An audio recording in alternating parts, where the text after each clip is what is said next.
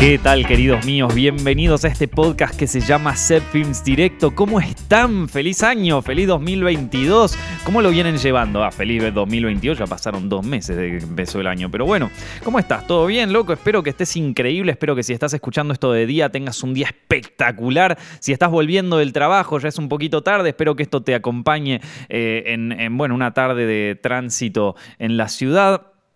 Y si estás escuchando esto ya de noche, tranqui, chill, loco, espero que te ayude a relajarte un poco. Espero que hayas tenido un día espectacular si estás escuchando esto de noche. Y si no es así, tranquilo, loco, esto es como un videojuego. Si en un día no te fue muy bien, perdiste una vida, perdiste un día, no pasa nada. Al día siguiente le damos con toda. Es como los juegos de From Software, ¿viste? Es un juego difícil. Hay veces, eh, ahora que sale el, Elden Ring, que es un juego así de eh, para la PlayStation 5. Uy, les tengo que contar mi, mi odisea con la PlayStation 5, loco, pero bueno, eh, nada, cuestión, sale el Elden Ring y eh, es un juego de From y From hace los Dark Souls, hace el Bloodborne, hace el Sekiro, son todos juegos dificilísimos. Bueno, la vida es como un juego de From Software, a veces es jodidísimo, pero ¿sabes qué? Como en los juegos de From, lo, lo que a mí más me gusta de esos juegos es que perdés tantas veces que en un momento la empezás a aprender y cuando la aprendiste y vas y luchás contra ese jefe y le ganás, es tan satisfactorio, loco, es tan satisfactorio que te chupa un huevo si perdiste 800 veces, ¿viste? Entonces es como, bueno, nada,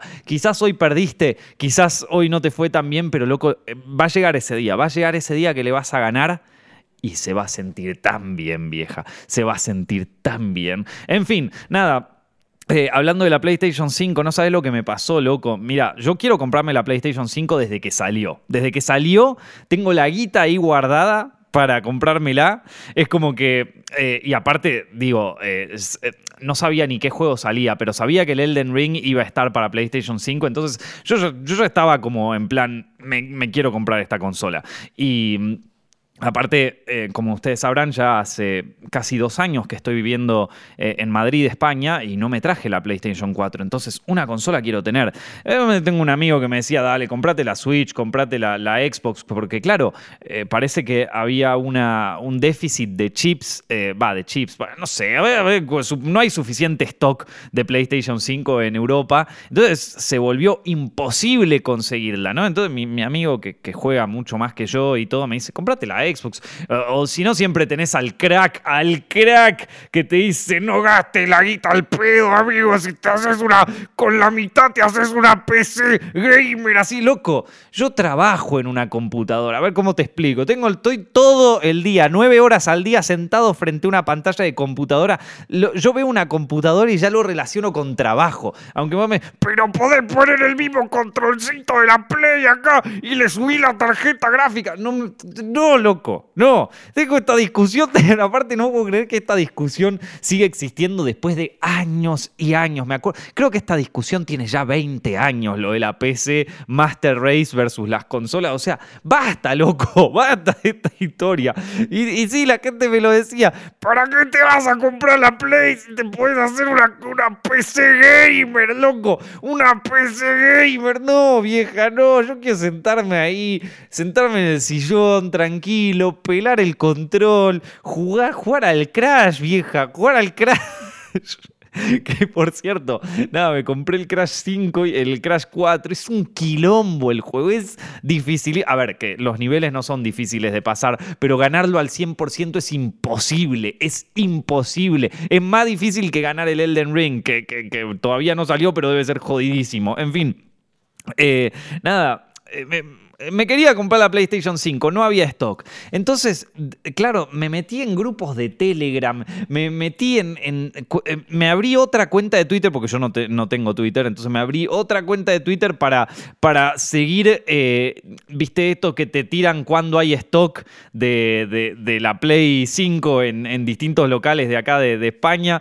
Eh, después me metí en grupos de Discord, yo ni siquiera tenía Discord, no sabía ni qué era y de golpe, bueno, estoy metido. Claro, me metí en el universo del stock de PS5 y como cada vez que te metes en uno de estos universos encontrás sus dramas, sus historias, ¿no? Y entre medio, a ver, había una historia que, a mí me llamó la atención, que es que, claro, eh, hay, todo un, hay, hay todo un grupo que sigue esto del stock y que aparte hay un hate muy fuerte para los que apoyan a quienes venden la a quienes revenden la consola, ¿no? Gente que quizás trabaja, bueno, en este caso en España es en MediaMarkt, en el Corte Inglés, en, bueno, en donde sea que vendan la PlayStation 5, quizás en Estados Unidos es en el Walmart o en donde sea, ¿viste? La cuestión es que eh, hay gente que trabaja ahí, que compra el stock ni bien sale y que lo revende después en Amazon por el doble, ¿no? Entonces parece que hay un hate fuertísimo por la gente que hace esto y qué sé yo.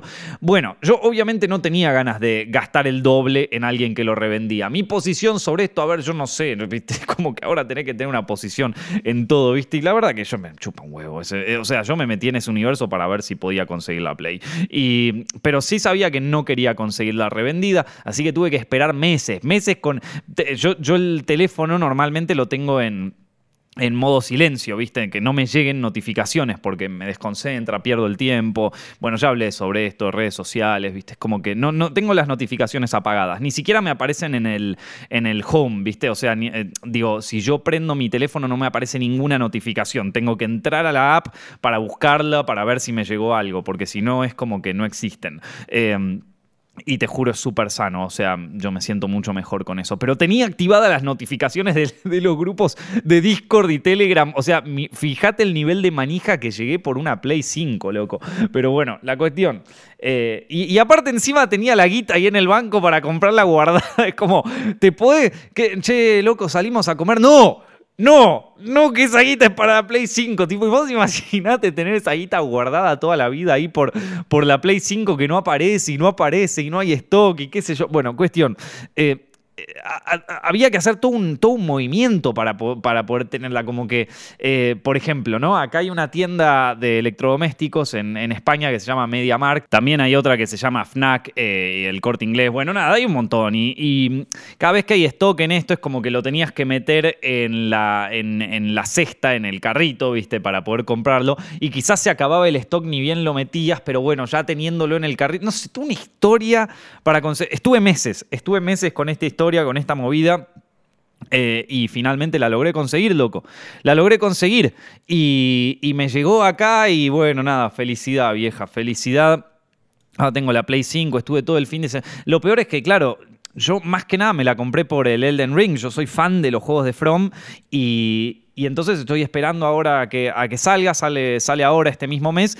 Y entre medio, mientras esperaba, bueno, nada, eh, tenía el Crash 4 ahí, que el, bueno, eh, me venía con el Miles Morales, viste, el de Spider-Man, que básicamente es exactamente igual que el Spider-Man, el anterior. Está buenísimo el juego, pero bueno, al Spider-Man yo ya jugué, ya medio que me lo conocía. Digo, es como que tampoco, tampoco es una experiencia absolutamente nueva. Sí que está bueno ahí en 4K, todo bien como que gráficamente es una fiesta, es un orgasmo, pero eh, más allá de eso, digo, ya, ya conocía. Entonces eh, volví, a, jugar al Sekiro, lo volví a ganar todo. El Sekiro ya me lo conozco de memoria, es un juego de... es como el Ghost of Tsushima, pero de From Software, ¿viste? Y ya me lo conozco de memoria. Ya, ya lo, gané al 100% una vez y lo estoy volviendo a ganar al 100% ya me sé de memoria ese juego. Ya, ya es como que no, no. Eh, y, bueno, igual ya en una semana sale el Elden Ring, así que ya, ya pronto voy a, voy a estar metido con eso. Pero nada, la, la Play 5 una fiesta, loco. Una fiesta. En fin.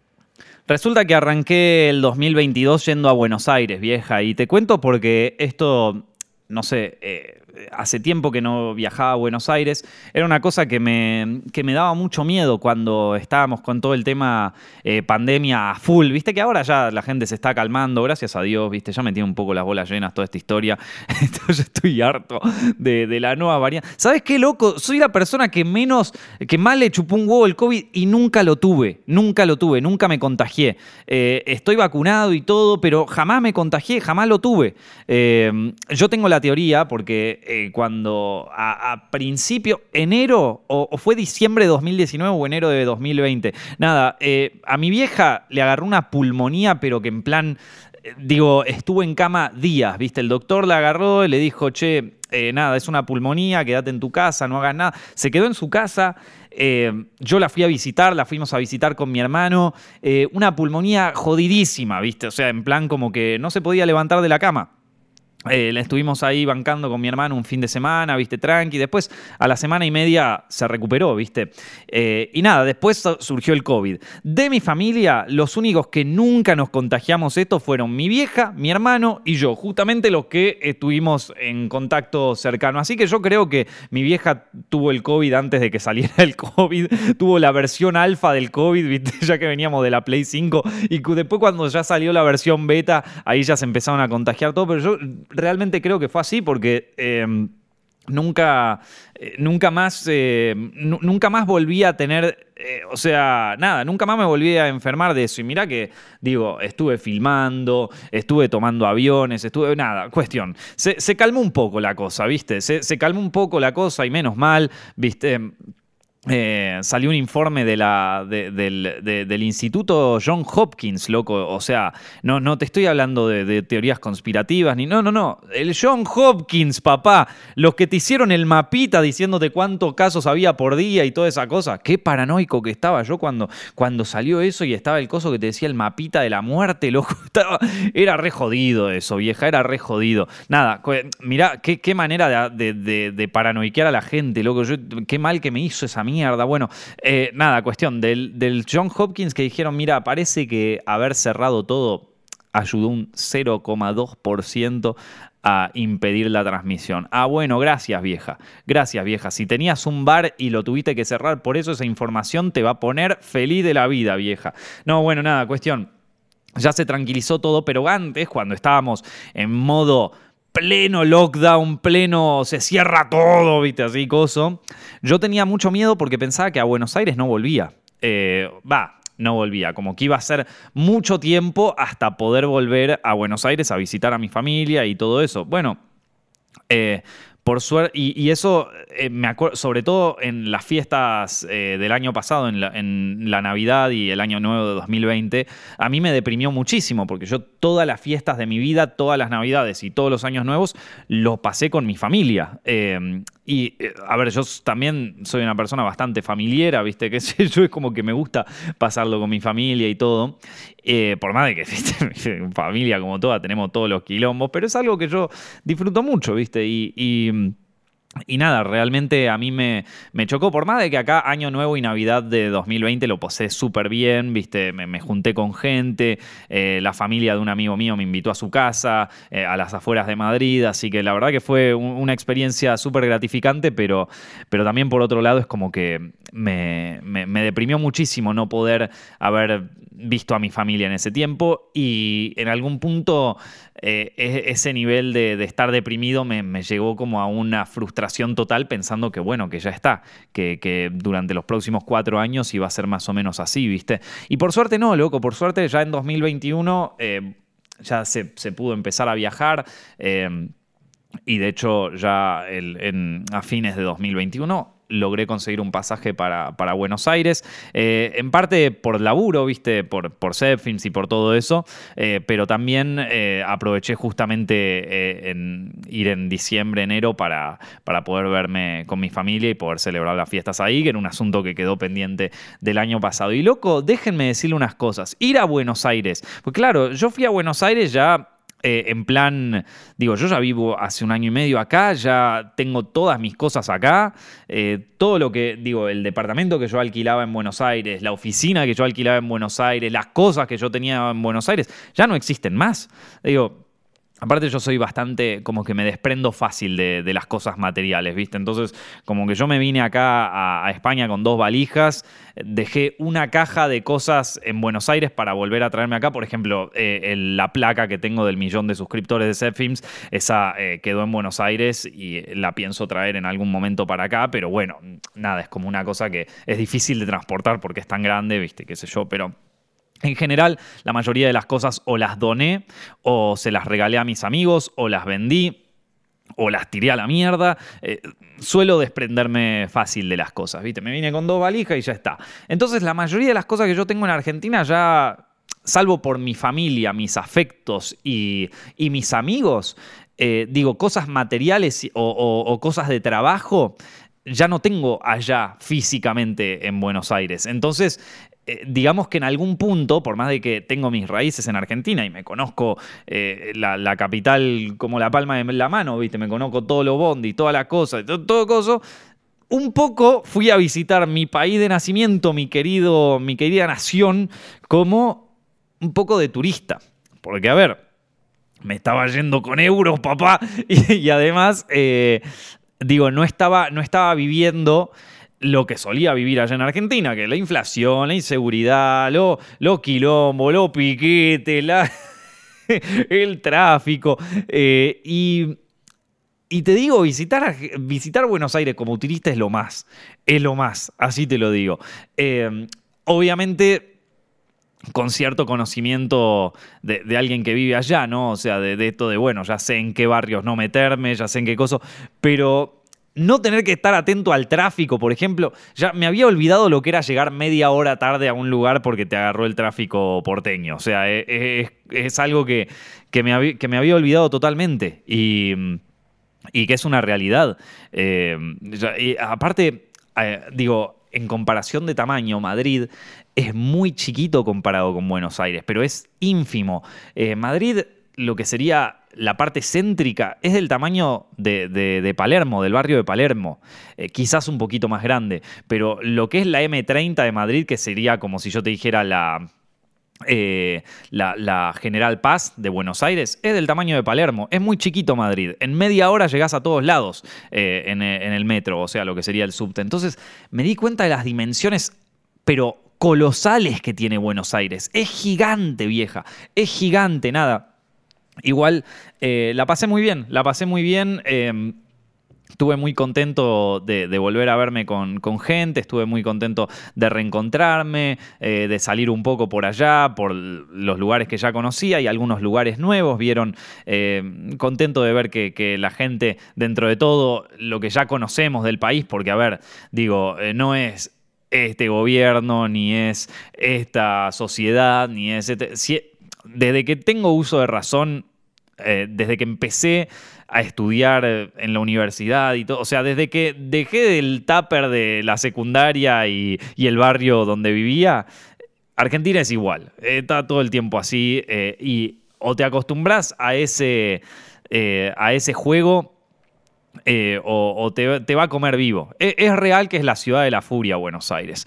E, es real eso. Eh, eh, la, letra de, de, Soda Stereo de La Ciudad de la Furia es, e, es, 100% real. Y, lo viví, loco, lo viví. O sea, eh, sé que dos años quizás no es tanto tiempo, pero, pero posta que uno se acostumbra capaz a la tranquilidad de, un de, un, país así europeo o de una ciudad europea. Y con, tranquilidad me refiero a lo bueno y a lo malo. Ya voy, a hacer algún día un podcast hablando de, eh, de cosas que, están buenas en, eh, de vivir en, eh, el hemisferio norte o en el primer mundo, pero también hay cosas que en Buenos Aires podés hacer que acá no las podés hacer y que es una cagada y que es un bajón. Ya, ya lo voy a, lo voy a, le voy a dedicar un podcast completo a eso porque real creo que podés hablar una hora. Pero bueno, estaba en Argentina, la pasé súper bien me vi con un montón de gente. Eh, hay ciertas cosas que trascienden el idioma, si bien acá en España también se habla, en castellano. Eh, hay cosas de idioma y hay cosas de, nuestro humor y de cosas que no, están acá. Y mm, como ya les dije antes, yo, acá tengo un montón de amigos españoles y me caen súper bien y todo. También tengo mis amigos argentinos. La verdad es que no, no, no estoy en plan armarme mi propio gueto argentino acá, pero eh, ¿Cómo se llama esto? Eh, pero, pero nada, hay cosas que uno, que uno extraña. Eh. No, se crean que, que, emigrar es tan fácil. Hay mucha gente que me dijo, que vos ya te fuiste, te salvaste. Y, no, no, es, no es tan así, maestro. No es, no es tan así como parece. y a ver, que también yo me fui más que nada por trabajo. y por las posibilidades de crecer dentro de un trabajo que yo ya tenía y en el que estaba cómodo.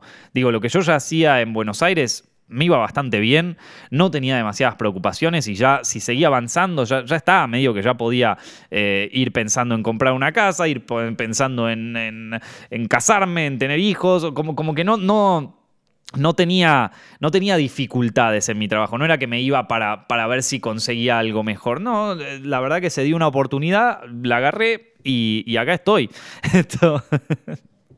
Pero... Eh, pero no es que fui así eh, coso y en Argentina yo estaba bien eh, y, me, y, me, sigue encantando Argentina y, sí, y, sigue habiendo un montón de cosas de Argentina que, que yo extraño y que aunque, aunque suene loco lo que voy a decir, que funcionaban mejor allá. Eh, pero bueno, también hay un montón de cosas que funcionan mejor acá. Pero bueno, la cuestión es que eh, yo me vine acá a, España por oportunidades de trabajo que sabía que en Argentina no iba, no iba a tener o, que quizás no, eh, no, se me iban a dar, ¿viste? Eh, que es básicamente trabajos dentro del mundo del cine y de, la, y de las series, pero ya más a nivel mainstream, ¿viste? Ya más a nivel grande. digo, trabajar con distribuidoras, con plataformas y todo eso es, un, es, lo que estoy empezando a hacer ahora. Digo, ahora mismo estoy trabajando en los guiones para una serie eh, que, ya va bastante avanzado, eso por suerte, no se dan una idea. Cuando vos eh, pasás, y esto pasa tanto en Argentina, en Argentina también me pasaba, eh, pero, pero acá en Europa lo noto muchísimo. Los tiempos van súper lentos. Entonces es como que no me dan tantas ganas de, de hablar de esto porque es tan lento, tan lento, que capaz lo que yo te cuento ahora termina, termina apareciendo dentro de tres años, ¿viste? Entonces, como que bueno, qué sé yo, yo lo voy armando. Eh, y, lleva mucho tiempo, o sea, le, tenés que meter mucha cabeza a esto. Eh, entonces, eh, nada, estoy trabajando en los guiones de, de esta nueva, bueno, de una nueva serie. Y al mismo tiempo estoy desarrollando otra serie que, justamente ahora, ahora en marzo arranco con lo que sería la venta del desarrollo eh, que bueno, nada, loco, está bueno, qué sé yo, uno, uno empieza a laburar de estas cosas y, nada, ya, me meto en eso. ¿Qué pasa? A ver, quiero que quede una cosa clara. Este, ese trabajo es para el que yo estudié, es para el que yo me formé y, es el trabajo que, a mí me gustaría desarrollar. O sea, esto que estoy haciendo, de desarrollar guiones, de, trabajar en, preproducción, digo, es, e, es, lo que yo siempre soñé hacer. Eh, por lo tanto, no, no, no sé si este año, a ver, en 2021 fue eh, una espiral totalmente loca para mí porque eh, me metí un poco en este mundo más, más así, más, más fuerte eh, empecé a contactarme más con agentes de ventas, con gente que está, o sea, nada, con gente que está arriba. En Argentina yo también conocía, pero es como que siempre me imaginaba mi vida ya más en, internet, ¿viste? O sea, como que ya... Eh, y también como que, digo, como que prefería hacerlo yo, ¿viste? Financiarlo yo, las movidas así. No quiere decir que no lo haría acá tampoco, ¿eh? O sea, eh, digo, si, si este año no filmo nada, voy a agarrar algo de la guita que me ahorre y y me voy a filmar un corto o, algún eh, piloto para otra serie o alguna cosa así, eh, porque, porque la manija está siempre, ¿viste? Pero, pero lo que digo es como que, eh, nada, estoy, estoy finalmente entrando a, un universo que, que es el que yo el que yo soñaba, vamos a decir así, como el que estaba eh, en, eh, eh, el, que viste que vos decís ni en pedo voy a llegar nunca a esto, bueno, está bien, llevó tiempo, 10 años más o menos desde que empecé a estudiar cine, pero, pero bueno, ya estoy en un equipo de producción grande, vendiéndole series o películas a distribuidoras grandes, con jugadores grosos dentro del mercado europeo, ¿viste? A mí el mercado de Hollywood, por decirlo de alguna manera, el mercado que ya supera lo que yo digo cuando ya te pasás de los 10 millones de dólares de, presupuesto, ya a mí ya no me gusta mucho ese mercado. A mí me gustan mercados más chicos, eh, películas más chicas. Eh, o eh, si vamos a hablar de presupuestos grandes, hay series nada más. O sea, series porque creo que te dan la opción narrativa para, para desenvolverte un poco más. Pero en el mundo de las películas, 10 millones de dólares para abajo, no más. Salvo que, bueno, que, lo amerite, ¿viste? Pero por un tema de elenco, en todo caso, no, no por un tema de, presupuesto, de, tener mejores equipos y qué sé yo. Para mí, 10 millones para abajo es como el mejor presupuesto. Y vos me, vas a decir, ¡ah, boludo! Pero, pero 10 millones es un montón, la coche de tu madre, ¿qué es? sí, sí, sí, es un montón, pero, pero hacer una. Digo. Eh, Esto, Relatos Salvajes. Relatos Salvajes, creo que. Sí, Relatos Salvajes costó 10 millones. Eh, The Lighthouse costó 10 millones. Eh, Annabelle costó, costó 5 millones. Eh, esto, no sé.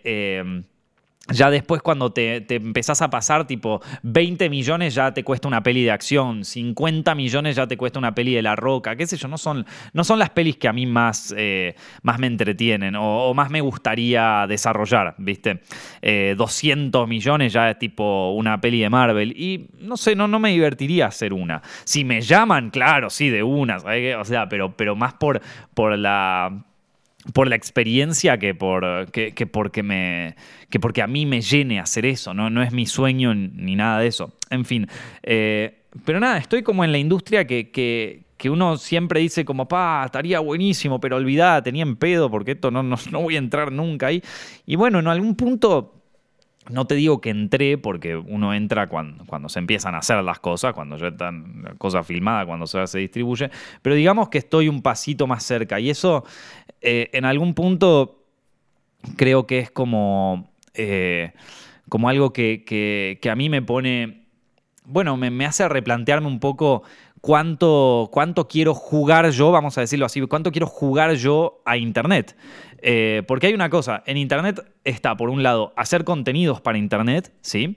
Que es, por ejemplo, los videos que yo hago para Zepfilms, ¿no? Hablando de las películas que nos gustan y toda esa historia. Y después está el juego de Internet. El juego, que es el juego de tronos de Internet, el juego de eh, a ver cómo puedo amasar más suscriptores, cómo puedo hacer el video viral de esta semana, qué cosas están funcionando, qué cosas no. Eh, a ver, TikTok, es como el juego, ¿viste? El juego de Internet de es cómo llego al viral de esta semana. El juego de Internet, ¿sabes cuál es el tema? Que no, no te beneficia tanto económicamente. Lo único que hace es dispararte la dopamina de, pa, pegué un viral, loco, pegué un video de un millón de visitas, ¿viste? O le di justo, toqué justito ese punto débil del algoritmo y pegamos el millón de visitas, ¿viste? O superamos las dos millones de visitas. Eso antes a mí me encantaba y en, y éramos mercenarios de solo. Durante 2015, 2016, 2017 lo hacíamos pero increíble. Jugábamos a internet, o sea, hacíamos el juego del algoritmo. Estábamos todo el tiempo en eso. Tenía un equipo trabajando en eso. Eh, hoy, hoy por hoy digamos que no es lo que más me atrae, eh, no es algo que... Es algo que a veces digo como, yo, yo lo veo, ¿viste? veo las cosas que pasan en internet o, me cuentan algo así, yo digo, ah, si lo agarras por acá, tucu, tucu, tucu, te haces... Es como que lo veo, pero ya no lo quiero jugar tanto. No, no, no me, divierto, me divierto mucho más haciendo estos podcasts, por más de que, eh, digo, no, no tengan una audiencia de millones de personas y qué sé yo. Digo, el feedback tranqui con la gente, ¿viste? Hacer un video de una reseña de una peli que me gustó, ya con eso estoy contento. Eh, y como estoy entrando en este nuevo ámbito de trabajo, la verdad es que ya no tengo tanto tiempo para, para ponerme a jugar a Internet. Y te digo, a ver, siendo sincero, lo otro paga mejor también. Eh, la, diferencia económica que te hace pegar un viral es cada vez menor. Eh, hay cada vez más jugadores, digo antes, está todo mucho más descentralizado, entonces pegar un viral ya no tiene el mismo peso que tenía hace un tiempo, salvo, que pegues un video de 100 millones de visitas hoy en día tener un video, digo, no, no es tan eh, hay, tantos videos y hay tantos productores de contenido que, pegar un video viral ya no tiene el mismo significado que tenía eh, en otro momento. Entonces, digamos que, si vos querés jugar a estar en la cima, eh, es que tenés que dedicarle muchas más horas y tenés que dedicarle mucho más tiempo y tenés que estar mucho más atento. No te digo que no se pueda hacer, pero no es algo en lo que quiero enfocar mi carrera en este momento, ¿sí? Me parece que ya, ya es momento de... Eh, dar el siguiente paso. Bien, entonces tranqui, video tranquis, hacemos los cursos. Ahora este año tenía ganas de, terminar el curso este de análisis cinematográfico, que lo empecé a hacer el año pasado, pero eh, lo quería retocar un poquito y qué sé yo, viste, nada, son, son cosas que a mí me, parece que tienen que perdurar en el tiempo, entonces como que las quiero desarrollar bien para que ya sea que veas ese curso hoy o lo veas dentro de 10 años, eh, las enseñanzas sigan siendo importantes. Entonces es, como que le, doy bastante vuelta. Fue lo mismo con el curso de fotografía, que ya ese, ese ya lo pueden ver y, y de hecho creo que consiguió su objetivo, ¿viste? Lo mismo con el curso de dirección y producción. Me lleva tiempo organizarlos, pero, pero bueno, después, después termina siendo un buen producto. En fin.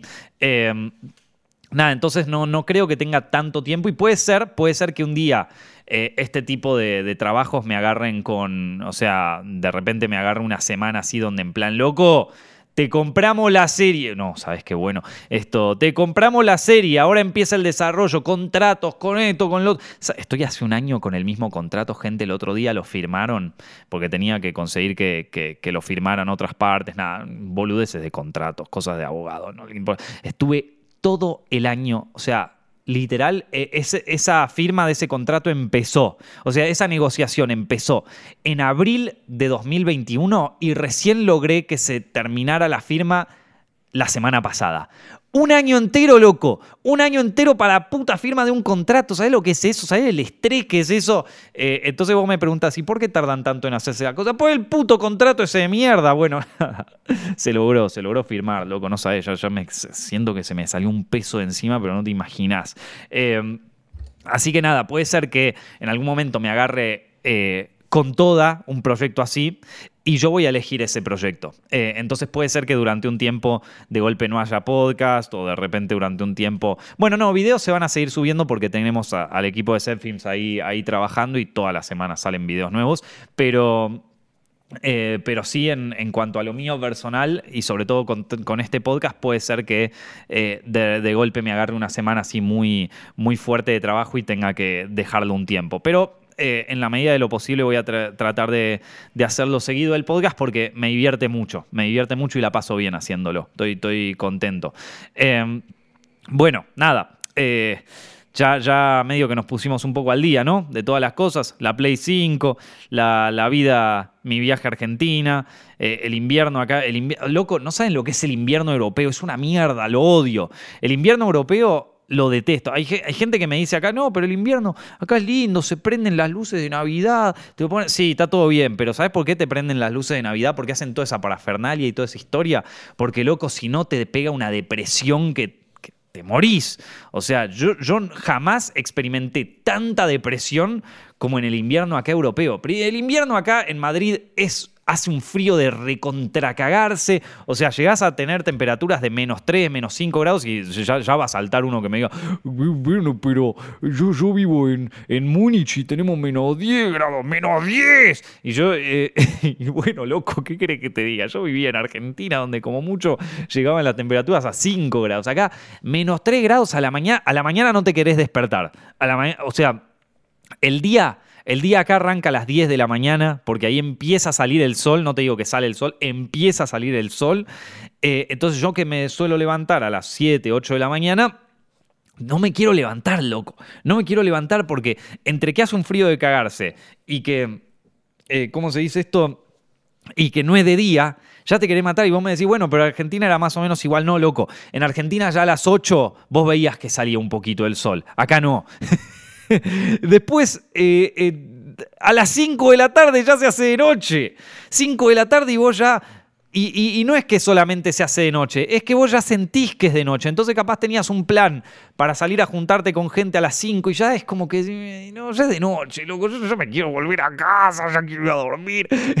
Es, es una mierda, es, lo odio, te juro, odio el invierno de acá eh, me alegro, mirá, con, lo que yo odiaba la humedad, y la sigo odiando, eh, con lo que yo odiaba la, humedad porteña, te juro, prefiero ir al verano caluroso, asqueroso, que, que se te corta la luz y todo de Buenos Aires, con tal de no experimentar el invierno de acá. Este, el invierno de acá es una cagada, loco. Ya me deprimió mucho el año pasado. Imagínate con, con todo el tema de la pandemia que no se podía salir, ahí estaba depresión full. Y, y no te jodo, vos me das, Nico, no joda con la salud mental. Chabón, yo hago terapia todas las y digo, eh, mi, psicóloga estaba preocupada. O sea, y te lo digo acá para tomárnoslos con calma, porque yo sé que es un tema serio y qué sé yo.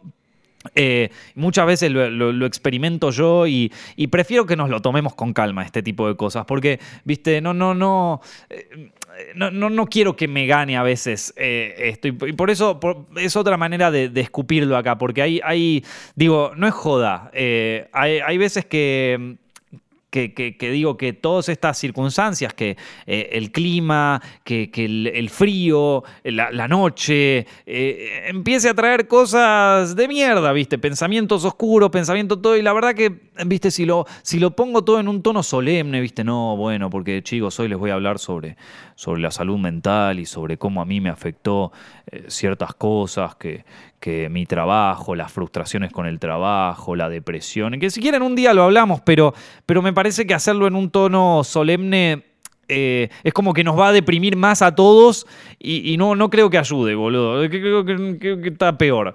¿Qué te puedo decir? A mí, a mí por lo menos no me gustaría. Eh, pero, pero bueno, nada. Me, me, puso mal, loco. Me puso. el invierno acá me pone mal. Ahora, por suerte, ya estamos entrando lentamente hacia la primavera y ya, bueno, ya, ya empieza a ser otra cosa. Ya la verdad que se siente de otra manera. Pero bueno, nada, eh, la, próxima no me voy a ir a Buenos Aires eh, unas, unas semanas, sino que me voy a ir el mes entero, eh, con tal de sacarme encima por lo menos un mes de invierno de acá. es terrible, es terrible y encima no hay vacaciones en enero y febrero. Entonces la gente termina Navidad, termina Año Nuevo, pa, volvemos a empezar, ¿viste? Y yo, pará, loco, yo me quiero tomar vacaciones. Así que nada, eh, fuerte, difícil, difícil, eh, complicado, loco, complicada la situación. Eh, así que nada, acá estamos. ¿Cómo le, qué, le venía diciendo? ¿Qué viene ahora? ¿Qué tenemos de cosas de cine? Los Oscars. ¿A alguien le interesan los Oscars a esta altura? A ver, ¿quiénes son los nominados en los Oscars? Es que también, loco, yo te voy a decir una cosa este, eh, y, creo que ya, ya, viene hace un tiempo, eh, ahora que todo el universo está tan descentralizado, es lo mismo que, pegar un viral en YouTube. Ya hacer una película grande ya no tiene el mismo peso que tenía antes. Hay pocas películas que en un año, o pocas series que en un año adquieren una relevancia tan grande como, a ver, por ejemplo, que yo, el año pasado fue Spider-Man 3 y El Juego del Calamar, ¿viste? Eh, y esas fueron como las dos los dos tanques, así gigantes, los dos tanques. Y mira que salió Eternals de Marvel, salió Shang-Chi, eh, ¿qué más salió? Bueno, salieron películas así grandes, eh, o incluso pelis así de Pixar importantes, qué sé yo, Luca, eh, viste, ¿cuál era la otra que salió? Encanto. ¿Encanto salió el año pasado o salió este año? Bueno, no me acuerdo. salieron películas grandes así de, de, de Disney, de Pixar, de Coso, y sin embargo es como que no llegan eh, a una audiencia tan grande. Y yo creo que Parte de eso, eh, parte de esto tiene que ver un poco con la descentralización total del entretenimiento, en el sentido de que eh, hoy en día ya digo, hay nichos para todo y están todos los nichos cerrados y dentro de esa burbuja es como que están un grupo de gente que da la vida por esa película y que se muere por ver esa película y, o, esa serie o lo que sea, pero fuera de esa burbuja nadie tiene ni idea de que esa serie o esa película existe. Nadie, y eso es un problema para, eh, vamos a decirlo así, para la industria cultural. Porque mm, eh, porque claro, ¿no? al no poder centralizar el entretenimiento, eh, no hay interés, no hay interés. ¿A quién le interesan las películas que están nominadas a los Oscars? A ver, vamos a ver, vamos a ver las, las películas eh, nominadas a los Oscars, acá lo tengo, las nominaciones. vamos a buscar mejor película. ¿Esto es película animada? No, las que están nominadas a mejor, a mejor película, loco, ni siquiera mejor dirección. A mejor película, Best Picture, acá. Está nominada Belfast, que Belfast yo la vi, pero chicos, ¿quién carajo conoce Belfast? O sea, esto, eh, y me pareció una buena peli, ¿eh? Me gustó más Coda, la otra que está eh, ahí nominada, que, es una película, creo que es de Apple TV, si, si no me confundo. ya, ya no me acuerdo, es que la vi el año pasado, Coda.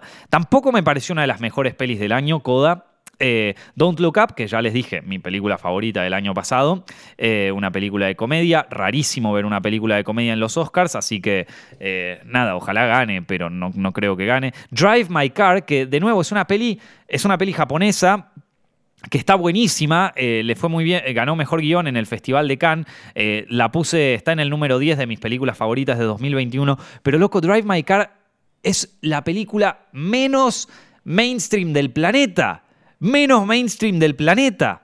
Eh, es la película que menos eh, atractivo tiene. A ver, eh, menos atractivo tiene. Digo, como que si yo no te la recomiendo o si no te lo recomienda todo el mundo, nadie va a ver Drive My Car. Es una película de tres horas, de, un, tema así más solemne, más tranqui, que está buenísima. A ver, ya les di mi reseña sobre esta película, ya saben que me gustó, saben por qué me gustó y, todas las cosas que, digo, yo ya hablé en un podcast sobre esto, pero a ver, que alguien venga y te diga, che, loco, eh, no te querés clavar una peli de tres horas para los Oscars, No, no la va a querer ver mucha gente.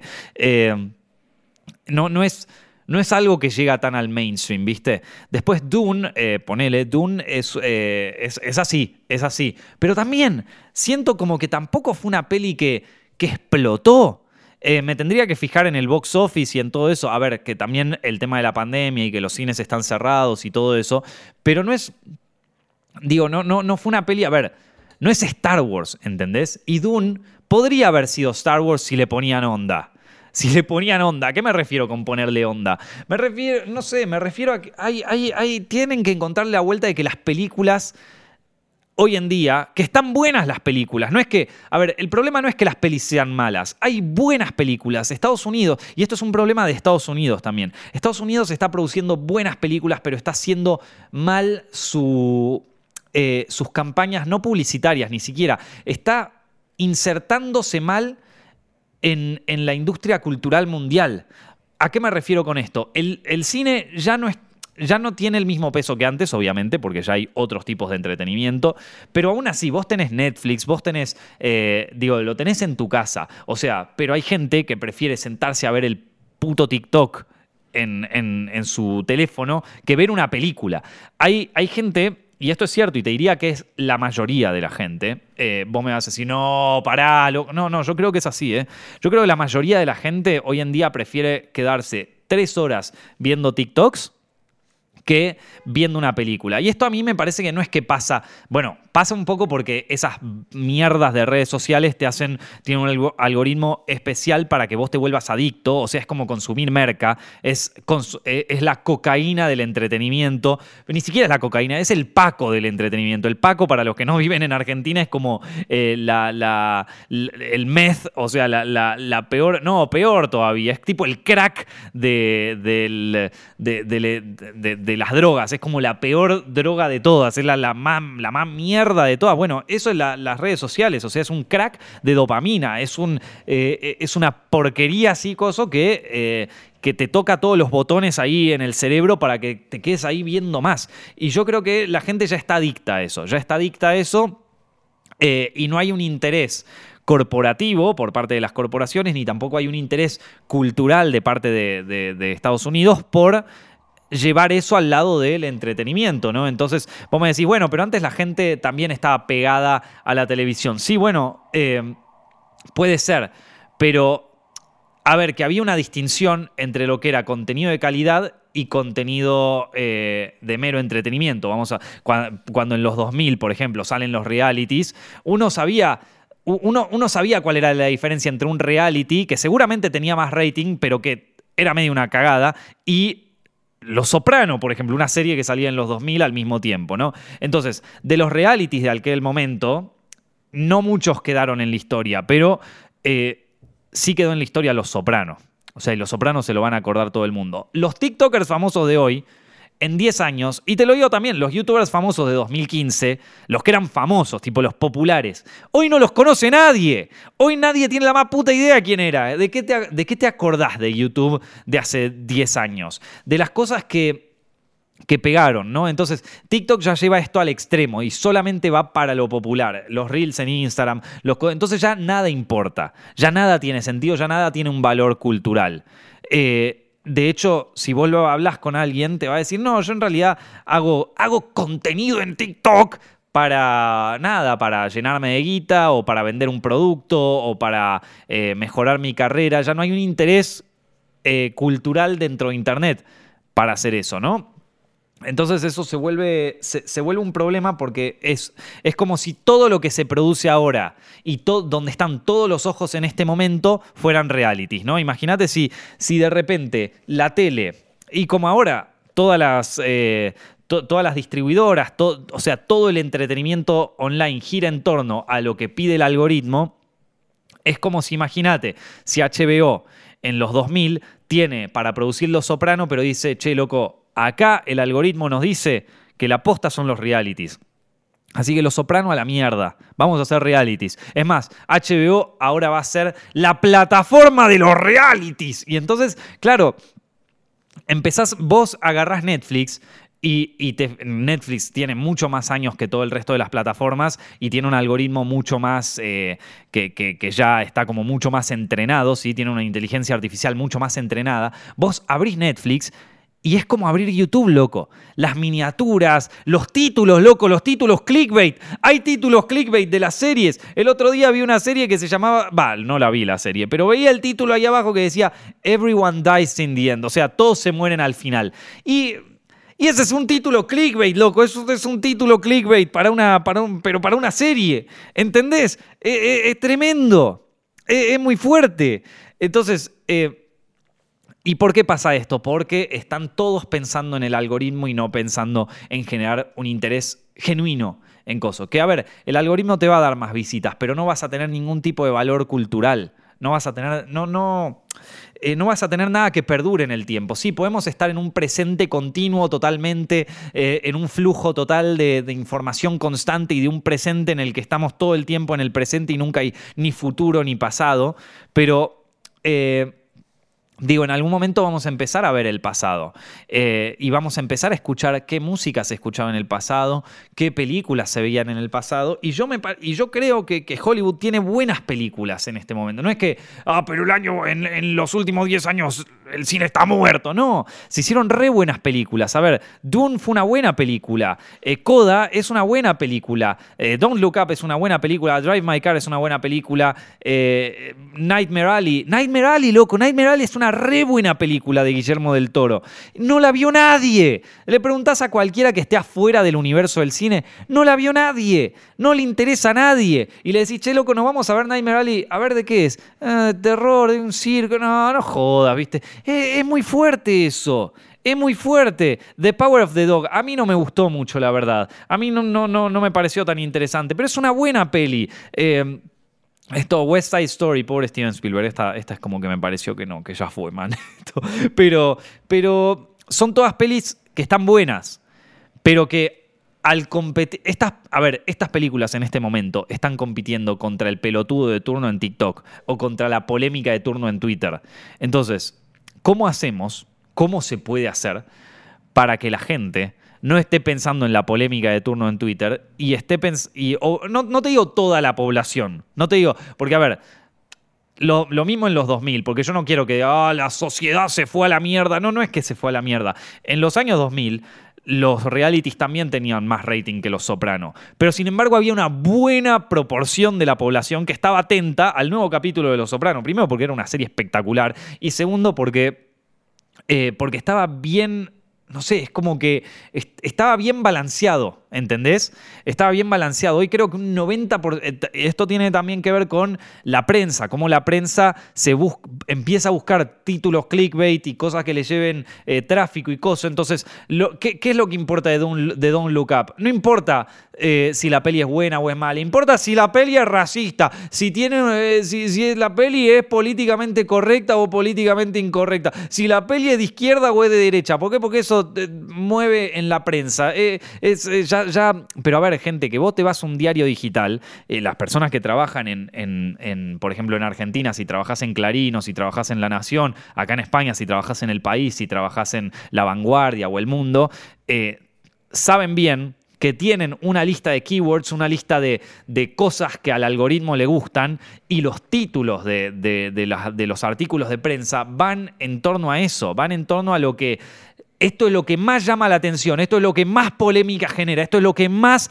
retweets causa, ¿viste? Y eso es, a ver, que en el momento le puede generar coso, pero es, de nuevo, este presente continuo, no hay ningún plan a futuro, no hay ningún plan casa, todo se vuelve diluido. Y me parece que Hollywood, si quiere, si quiere revivir su industria, si quiere revivir, porque así, digo, la, la Netflix, todas estas plataformas van a seguir haciendo series siempre y cuando les siga lloviendo guita. Eh, entonces, eh, ¿a qué me refiero con esto? Que, pero si no hay un esfuerzo de parte de la prensa, eh, el Departamento de Cultura estadounidense, la Motion Picture Association, eh, digo, todos los estratos, incluso la, la, la, Academia de las Artes, de todos los estratos tiene que haber un esfuerzo por porque estas cosas tengan un valor cultural que trascienda y políticamente correcta, güey, políticamente incorrecta. ¿Viste estas pelotudeces que ya se quedan en internet? Que aparte, loco, ya están hace cinco años que vienen haciendo esta misma mierda, ¿viste? Entonces, em, tiene que haber un esfuerzo por convertir eh, estos títulos de acá en algo culturalmente relevante. Licorice Pizza, me fascinó esta película. Ya después, no sé si nos da el tiempo para hablarlo hoy, pero bueno, lo podemos hablar en otro podcast después. Eh, Licorice Pizza, me fascinó esa película, me fascinó y es más, te digo que esa película podría, la fui a ver con una amiga y eh, con una amiga que le encanta el cine y bueno, nada, la pasamos súper bien. Y después la fui a ver con otra persona que en su puta vida va al cine, que no le interesa, que, no, ve streamers en Twitch, viste, fan de, de, los streamers, no le interesa el cine, no le interesan las películas y le encantó. Y le encantó, pero al punto de que en plan me dijo, che, ¿la, vemos de nuevo? ¡La vemos de nuevo, boludo! Me dijo un chabón que, un chabón que le chupa un huevo el cine, que le chupa un huevo el cine, que cosa. Me dijo, vamos a ver de nuevo Licorice Pizza. O sea, vieja, es una buena peli. Está bien, capaz que vos me decís, Nico, a mí me pareció una mierda. Ok, está bien. Pero Digo, no, no, no le tiene que gustar a todo el mundo, pero lo que digo es que es una peli que podría haber funcionado en el mainstream. ¿Qué pasó? Nadie le da pelota a esta peli. El único que le da pelota es el pelotudo que pone, che, qué mal una peli, que, que hay una chica de 20 años que sale con un pibe de 15, qué mierda, políticamente correcta. Y ya, empieza esta, esta gilada de nuevo. Loco, Call Me By Your Name también es de un tipo que tiene como 30, 40 años y está con un pibe de 17. Basta, loco, dejémonos de joder con esa mierda. Bate es políticamente incorrecto. Ya, dejate de joder, boludo. a ver, vamos. Eh, lo mismo, Call Me By Your Name, también otra película espectacular. A ver, Call Me By Your Name yo diría que es más una peli europea por todo su coso, pero, pero no deja de ser americana por las productoras y todo eso. Y, y, también es una peli que es espectacular y que podría haber quedado en, en el mundo cultural y en algún punto está, digo, se habla de esa peli y todo, pero eh, creo que creo que hay que hacer un esfuerzo porque esas, porque esas pelis se vean más. ¿Qué pasa? Que en esto tiene que ayudar mucho la prensa. Y la prensa no está ayudando en este momento. En este momento la prensa está haciendo esos artículos pedorros, como. Cuando, ¿se, acuerdan cuando salió Once Upon a Time in Hollywood? Que, que en Cannes vino una del New York Times y le dijo a Tarantino: Che, Tarantino, ¿pero por qué eh, eh Margot Robbie tiene menos líneas de diálogo en en, el coso. Es la única mujer en la serie y tiene menos línea de diálogo. Tarantino la mandó a cagar, le digo, esa, esa, hipótesis es una mierda. Ni siquiera le discutió, le digo, esa hipótesis es una mierda. Y entendé que esa fue la discusión de Once Upon a Time Hollywood, vieja. Entonces, eh, eh, hay, hay que hacer un esfuerzo de parte de la prensa o sea, por parte de la prensa, por parte de Hollywood y de todos sus, sus, sindicatos, industrias y todo, por darles un valor cultural. ¿A qué me refiero con esto? A, por ejemplo, cuando yo me. Y esto yo ya lo hablé, pero eh, ya lo había hablado antes en. en ¿Cómo se llama esto? Eh, en un video en el que hablé sobre. un poco sobre cuando había viajado a Japón y una cosa que me había llamado mucho la atención de Japón. Eh, cuando había ido, estaba estrenando la nueva película de Makoto Shinkai. Eh, Makoto Shinkai es el director de Your Name, una película de anime, que la rompió en 2016, rompió todos los récords en taquilla, todo, absolutamente todo, la recontrapegó, introdujo a mucha gente al anime, es una peli espectacular. Eh, bueno, el director de esta peli, Makoto Shinkai, sacaba una nueva película que era esta se llamaba eh, Weathering with You. Weathering with You a mí me gustó mucho, fue una linda experiencia porque la fui a ver en Japón sin subtítulos, o sea, fue una historia, pero fue una experiencia divertida. Eh, y, ¿cómo se llama esto? Y, armaron, y, para Weathering With You vos veías que ahí en Tokio es como que había un museo que, se había, que le había dedicado todo un, eh, todo un espacio a los storyboards de Weathering With You. Vos ibas a una, biblioteca y estaba eh, en display porque estrenaba la película y entonces como para celebrar el estreno de la película había todo, una, todo un estante dedicado especialmente a los libros de storyboards o los libros de arte de las películas de Makoto Shinkai, desde las anteriores a las... Y A ver, la librería esta no tenía por qué hacer eso. La librería esa no tenía por qué hacerlo. Eh, vos sabés que no va a vender mucho más el libro si lo pones ahí, pero es una manera de celebrar la cultura de tu país. La cultura, eh, en este caso, del cine japonés, de una película que rompió todo eh, a nivel mundial. Es una película, es una manera de celebrar al director y de celebrar a la gente que está involucrada en un proceso cultural que tuvo un impacto, ¿viste? Yo siento que Estados Unidos en este momento no está haciendo eso con sus películas. Lo hizo, lo hizo durante mucho tiempo y fue, una, eh, y fue el powerhouse de la producción cinematográfica. Se tiene que volver a hacer una cosa así. La prensa, los... Eh, digo, eh, en una, por ejemplo, en una casa que vendan música, tienen que estar los discos de todas estas películas nominadas al Oscar. Tiene que estar el disco de Nightmare Alley, tiene que estar el disco de Licorice Pizza. O sea, tiene que haber, digo, vos tenés que salir a la calle o tenés que entrar a internet y ver esto. Tiene que salir un libro del arte de Nightmare Alley y que la gente lo pueda ver. Eh, o sea, digo, como que tiene que estar eh, ay, por cierto, me estoy dando cuenta de que Last Night in Soho no está nominada a mejor película. Che, loco, qué cagada, pobre. Bueno, eh, nada, tiene que estar presente esto. Tiene que estar presente en el inconsciente colectivo. La gente, la, mayoría de la gente no sabe ni qué es Nightmare Alley y está nominada al Oscar. O sea, la gente tiene que saber, por lo, por lo menos tiene que saber qué es Nightmare Alley. Y Nightmare Alley la, produjo Fox, o sea, digo, la produjo Disney, o sea, no, no es que le faltan recursos para hacer esto, pero tiene que hacer hay que hacer una campaña que va más allá de la publicidad. Una campaña cultural, o sea, un esfuerzo cultural porque estas películas tengan relevancia. Son buenas películas, loco, no son malas películas. No es que esto pasa porque las pelis no son interesantes, es que tenés a todo el mundo eh, envuelto en eh, el entretenimiento de ahora de la gente, es ver qué dice, qué, dijo Biden, qué dijo Trump, eh, o sea, ahí está el entretenimiento, qué dicen las Kardashian, ¿viste? Es como que todo es un reality ahora. y no te digo que esté mal, digo, cada quien puede entretenerse con lo que quiera. No, no, es, una, no, no, es una crítica, digo, cada, cada, uno, yo también me veo viendo videos de mierda, ¿eh? no se crean que, que, acá yo solo veo videos, y vos ves mi home de YouTube, está lleno de videos de mierda. Pero lo que digo es que eh, para contrarrestar un poco eso, hay que, hacer un, hay que hacer un poco de esfuerzo. Y yo sé que quizás eso va a pérdida comparado con hacer un reality, pero es que si no, la industria perdón, sí, la industria cultural en Estados Unidos muere, muere, ya no le interesa a nadie. Eh, y bueno, eso, la verdad que, digo, no, no, no, creo que falten los recursos, me parece que es un tema que, que nada, que, que es un tema que se tiene que, que se tiene que trabajar que, se tiene que trabajar o si no, viste, poco a poco se va a disolver y ya lo que es cultura en Estados Unidos eh, va a ser más que nada eh, los hermanos Jake y Logan Paul, eh, Mr. Beast, que esos son los que ahora en este momento están produciendo contenido que atrae a las audiencias. y bueno, te puede gustar más o menos, pero hoy por hoy vos decís, ¿dónde está la industria del entretenimiento en Estados Unidos? Está ahí, está ahí, esos son los que, los que están moviendo el mercado del entretenimiento. Yo creo que se, podría, se, tiene que hacer un esfuerzo por, por, mover un poco la vara, ¿viste? Por llevarlo a otro lado. Eh, cuando el juego del calamar la recontrarremil pegó, recién ahí Netflix empezó a ponerle onda al juego del calamar y la gente se disfrazaba del juego del calamar. Bueno, ¿Por qué no lo empezamos a hacer con películas que no la peguen tanto tampoco? ¿Por qué no lo empezamos a hacer? Digo, cuando salió eh, esta, la película, eh, ¿cómo se llama? Eh, esto, A Nightmare Before Christmas, la de Tim Burton. Este, la, ay, ¿cómo era que se llamaba el, título en español? No se llamaba Pesadilla antes de Navidad, se llamaba El extraño mundo de Jack. Esa peli fue un fracaso de taquilla pero sí que tenía un fandom y sí que tenía, se, armaban movidas alrededor de esa peli porque tenía una estética muy fuerte. Y esto fue en los 90. Digo, hay...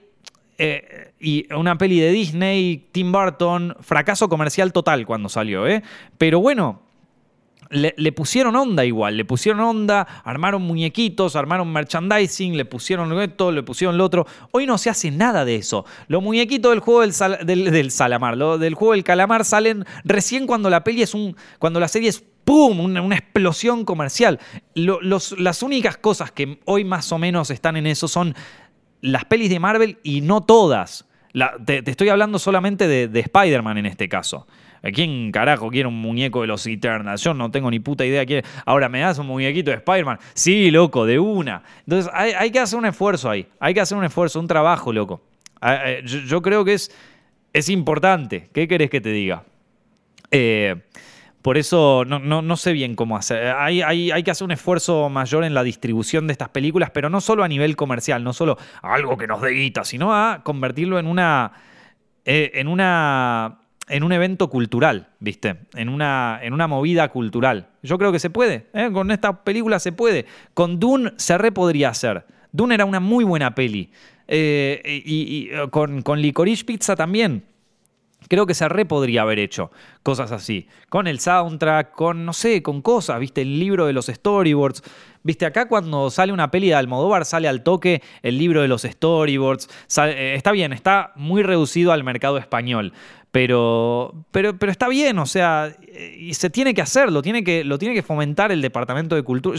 esto es algo que, ya vengo diciendo hace tiempo, pero ver qué pasa en un país que era una potencia cultural como Estados Unidos da, da lástima, loco, da lástima. ¿Qué te puedo decir? Así que nada, gente. Eh, por, el momento lo dejamos acá. Me quedé con ganas de hablar de Licorice Pizza y también de Uncharted, loco. Uncharted que la vi. Eh, lo voy a hablar en otro podcast, no se preocupen. Eh, un poco también de, otras pelis que estuve viendo. Pero. Pero nada, eh, espero que hayan disfrutado del directo de hoy. Eh, estamos de vuelta, gente. Estamos de vuelta acá. Vamos a, vamos a darle con buena onda. Si les gustó, ya saben, compártanlo en Spotify y todo eso. Eh, yo la, paso muy bien hablando, hablando por acá. Ya saben que me pueden seguir en Instagram. Es, es la única red social que tengo y uso todavía. Y también pueden seguir Films en YouTube, ya lo saben, ya, ya Films espero que lo conozcan, loco. Nada, les mando un abrazo muy grande, tengan una excelente semana y nos estamos viendo en el próximo podcast.